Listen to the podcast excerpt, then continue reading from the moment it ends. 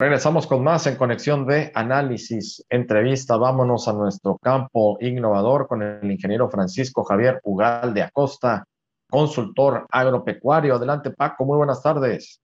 Hola, Jorge. Muy buenas tardes y al auditorio de Conexión B. En este mes próximos a celebrar el Día del Agrónomo, vamos a iniciar estas semanas contando algunas historias que nos va a ayudar a reflexionar de la importancia de la agricultura y de la ciencia agrícola. Precisamente es sobre un equipo que formaron científicos norteamericanos y mexicanos que generaron variedades de trigo que fueron sembradas en el sudeste de Asia y Medio Oriente para detener la hambruna a la mitad del siglo pasado.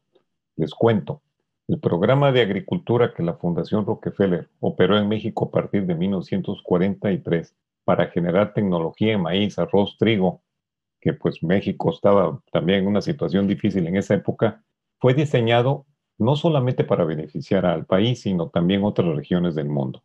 Y voy a comentar un caso de la investigación del trigo. Todos comemos pan y algunas otras cosas derivadas del trigo. Y bueno, esta, este trabajo comenzó en Texcoco, México, después trascendió al mundo desde el Valle del Yaqui, Sonora, con las variedades, las primeras variedades que se hicieron en el mundo, que eran semienanas, resistentes al viento y resistentes a una enfermedad que estaba ocasionando y estaba arruinando cosechas. Cuando se lograron estas variedades, se elevó el rendimiento hasta cinco veces más. México en pocos años logró la autosuficiencia de trigo. Sin embargo, esta situación no solamente de la problemática de, de estas enfermedades ocurría en México, sino ocurría en todo el mundo. Y en la, en la década de los 50, en la India y Pakistán, atravesaban por, un, por una grave hambruna causa de sequías recurrentes que ante las poblaciones tan grandes que ya tenían estos países, pues la producción de trigo, que era uno de los principales alimentos, pues se vino abajo, ocasionando la muerte de millones de personas que padecían de por sí desnutrición crónica. En 1963, los gobiernos de la India y Pakistán invitaron a los doctores Norman Borlo e Ignacio Narváez Morales del proyecto de trigo, que coordinaban con más especialistas de, línea, lo que hoy es el INIFAP, y del Centro Internacional de Maíz y Trigo, el CIMIT, para contribuir con urgencia a la solución. La primera acción fue enviar allá a Nueva Delhi, la India, las primeras variedades que se llamaban Pénjamo, Pitic, Lerma, Rojo, Sonora, Yaqui, Mayo, prácticamente nombres muy ligados a la cultura de Sonora. Fue tan impactante su producción que en la India una variedad mexicana de trigo la renombraron como el Salvador Dorado. En 1966, el rendimiento de trigo en el sudeste de Asia, de Asia logró un rendimiento tan grande a pesar de la sequía. Para 1967, Jorge, la India ordenó a México la compra de 18 mil toneladas de semilla de trigo. Fue la compra de semillas más grande del mundo en esa época. En 1968 produjeron tanto trigo que no tenían lugar para almacenarlo. Esto fue tan solo con un cuarto millón de hectáreas sembradas en la India. Con eso produjeron el 50% de la producción, con el 20% de la superficie sembrada con estos trigos mexicanos.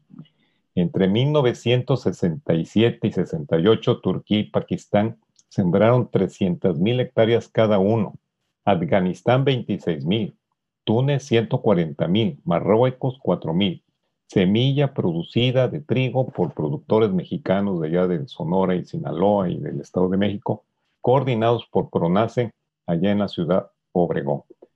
Después se sumaron Chipre, Libia, Egipto, Sudán, Líbano, Siria, Irán, Irak, Jordania, Arabia Saudita, Malasia, España, Georgia, Georgia en el Mar Negro, China, Chile y Argentina. Gran parte de la producción mundial de alimentos de la actualidad, en el caso del trigo, se ha logrado gracias a esa revolución verde ocurrida entre 1940 y el 70 que se inició aquí en México. Hoy todavía es factible encontrar a los agricultores de Afganistán y Pakistán sembrando trigo mexicano de hace 50 años.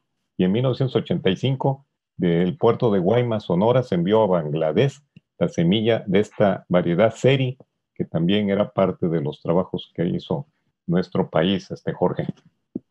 Oye, Paco, pues de entrada, como siempre, los números son fascinantes y sobre todo la contribución que tuvimos para esta, para detener esta hambruna que comentas y que analizas desde el punto de vista histórico que se llevó a cabo, bueno, en estas partes, ¿no? En Pakistán, en la India, en, todos estos puntos de, de, Asia y también de África.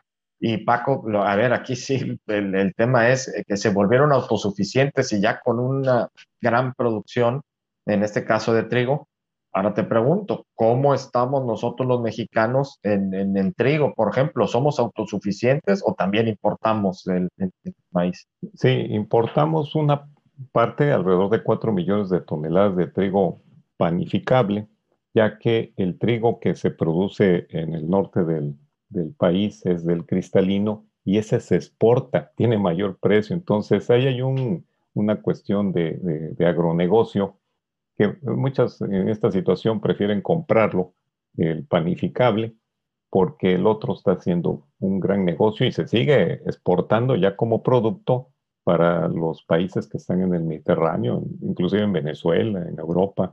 O sea, es una cuestión de, balance de negocio. ¿no? Oye, Paco, pues también deberíamos estar en esta misma sintonía con eh, la producción de maíz, de arroz, eh, de frijol, de ser autosuficientes en nuestro país y, lamentablemente no lo somos. Así es, son, son fenómenos muy particulares. En frijol no tenemos tanto problema, a veces es una cuestión de traslado y de garantizar abastos en algunos convenios que tienen con las grandes abarroteras, pero en los otros cultivos estamos mal, en maíz y, y arroz.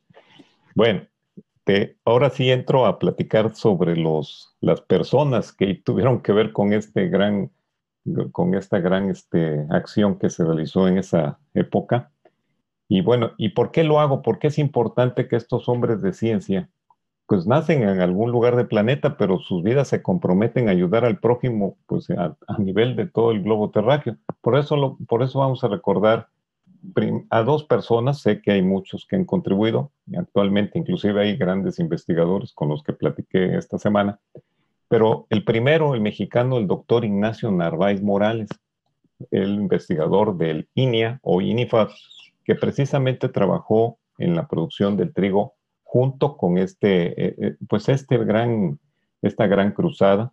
Él, él desarrolló variedades resistentes a esta enfermedad y que además eran insensibles a la duración del día. Eso ayudaba mucho a producir y generar una calidad industrial. El doctor Narváez recibió el premio del grano de oro mundial. Dirigió la Asociación Global de Combate a la Hambruna en Asia y África. Fue asesor de la FAO y la ONU en la producción de alimentos. Es tan grande el agradecimiento al doctor Ignacio Narváez que en Pakistán erigieron un monumento en su honor. El doctor Narváez falleció el 9 de mayo del 2012 aquí en México, era mexicano. Ahora, otro personaje que seguramente lo has de haber escuchado es el doctor Norman Borlaug, que trabajando aquí en México, a nombre del gran ejército de luchadores contra el hambre, como así él llamaba, recibió en 1970 el Premio Nobel de la Paz, precisamente por las aportaciones de estas variedades de trigo altamente productivas, lo que significó que le llamaran al hombre como el que había salvado a más de mil millones de personas de la hambruna. Parte del recurso que le dio el premio Nobel lo utilizó para construir un segundo edificio del Centro de Investigación de Maíz y Trigo en Texcoco, pero también recibió la medalla de la Orden del Águila Azteca, como todos sabemos es el mayor galardón que el gobierno mexicano otorga a ciudadanos extranjeros. Otro gran logro que fue del doctor Borlon es que mientras los países en esa época, ya en 50, 60, 70, tenían problemas, conflictos y de todas maneras, aquí en México él tenía más de 500 investigadores de, todo el país que eran una sola familia y aquí se juntaban chinos con rusos, con norteamericanos, todos precisamente para trabajar en beneficio de la, de, de la solución a la hambruna y todavía se daba el tiempo, fue presidente de la Liga de Béisbol Infantil en la ciudad de Obregón, Sonora. El 12 de septiembre del 2009, Norman Borlon fallece a los 95 años en Texas. Sus hijos manifestaron que su vida sea modelo para dar fin a la miseria humana. Fíjate que, Jorge, que era tan grande el aprecio que el doctor Borlon le tenía a México, que su deseo fue que parte de sus cenizas regresaran a casa y le llamaba a la casa los trigales del Valle de Yaqui en Sonora, cuna de la Revolución Verde. Ahí descansan sus restos mortales, bueno, sus cenizas, en un monumento erigido en su honor en el campo experimental del INIFAD, que lleva su nombre cerca de Ciudad Obregón. Ahora, otra cosa muy particular, la estatua donde, que fue hecha para este monumento, la hizo la artista Catherine Devine, profesora de escultura de la Universidad Autónoma de Chapingo, pero esa misma estatua la hicieron también y la pusieron en la India.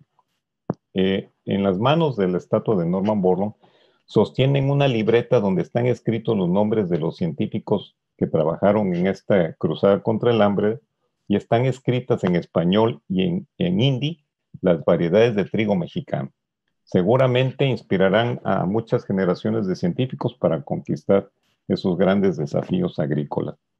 Ya por último, Jorge, el gran legado de estos apóstoles del trigo perdura ya que ellos contribuyeron en que se estableciera el Centro Internacional del Mejoramiento de Maíz y Trigo en Texcoco y el Centro de Investigaciones Agrícolas del INIFAD en Sonora, donde continúan las investigaciones a nivel mundial y hace algunos años generaron la variedad de trigo Borlon 100. De, para esta historia, Jorge, agradezco la información proporcionada del doctor Fuentes Dávila, que, que es Premio Nacional de Sanidad Vegetal por sus aportaciones en fitopatología y al ingeniero Manuel Rasura, quienes vivieron esa época dorada del trigo. Ambos nos escuchan en Ciudad Obregón y Celaya. ¿Cómo ves, este, Jorge, esta historia? Oh, pues excelente, una historia fascinante, Paco. Les mandamos un abrazo también a ellos, a todos los investigadores, a todos ustedes que están eh, pues de lleno tratando de sacar adelante el campo y sobre todo por estas grandes aportaciones que han hecho a nivel mundial y sobre todo salvando a miles de millones de personas. Así es el término, Paco. Excelente el, tema y fascinante la historia. Muchísimas pues, gracias. Pues, cada ocasión que comamos un pan, recordemos a estos agrónomos que sembraron un campo más innovador. Por supuesto que sí, mi querido Paco, excelente, excelente. Te mandamos un fuerte abrazo y un fuerte abrazo a todos, a todos ustedes que contribuyen precisamente a esto a que tengamos este avance como tal. Muchísimas gracias, Paco. Buenas tardes. Muchas gracias al ingeniero Francisco Javier Ugalde Acosta. Él es consultor agropecuario en nuestro campo innovador.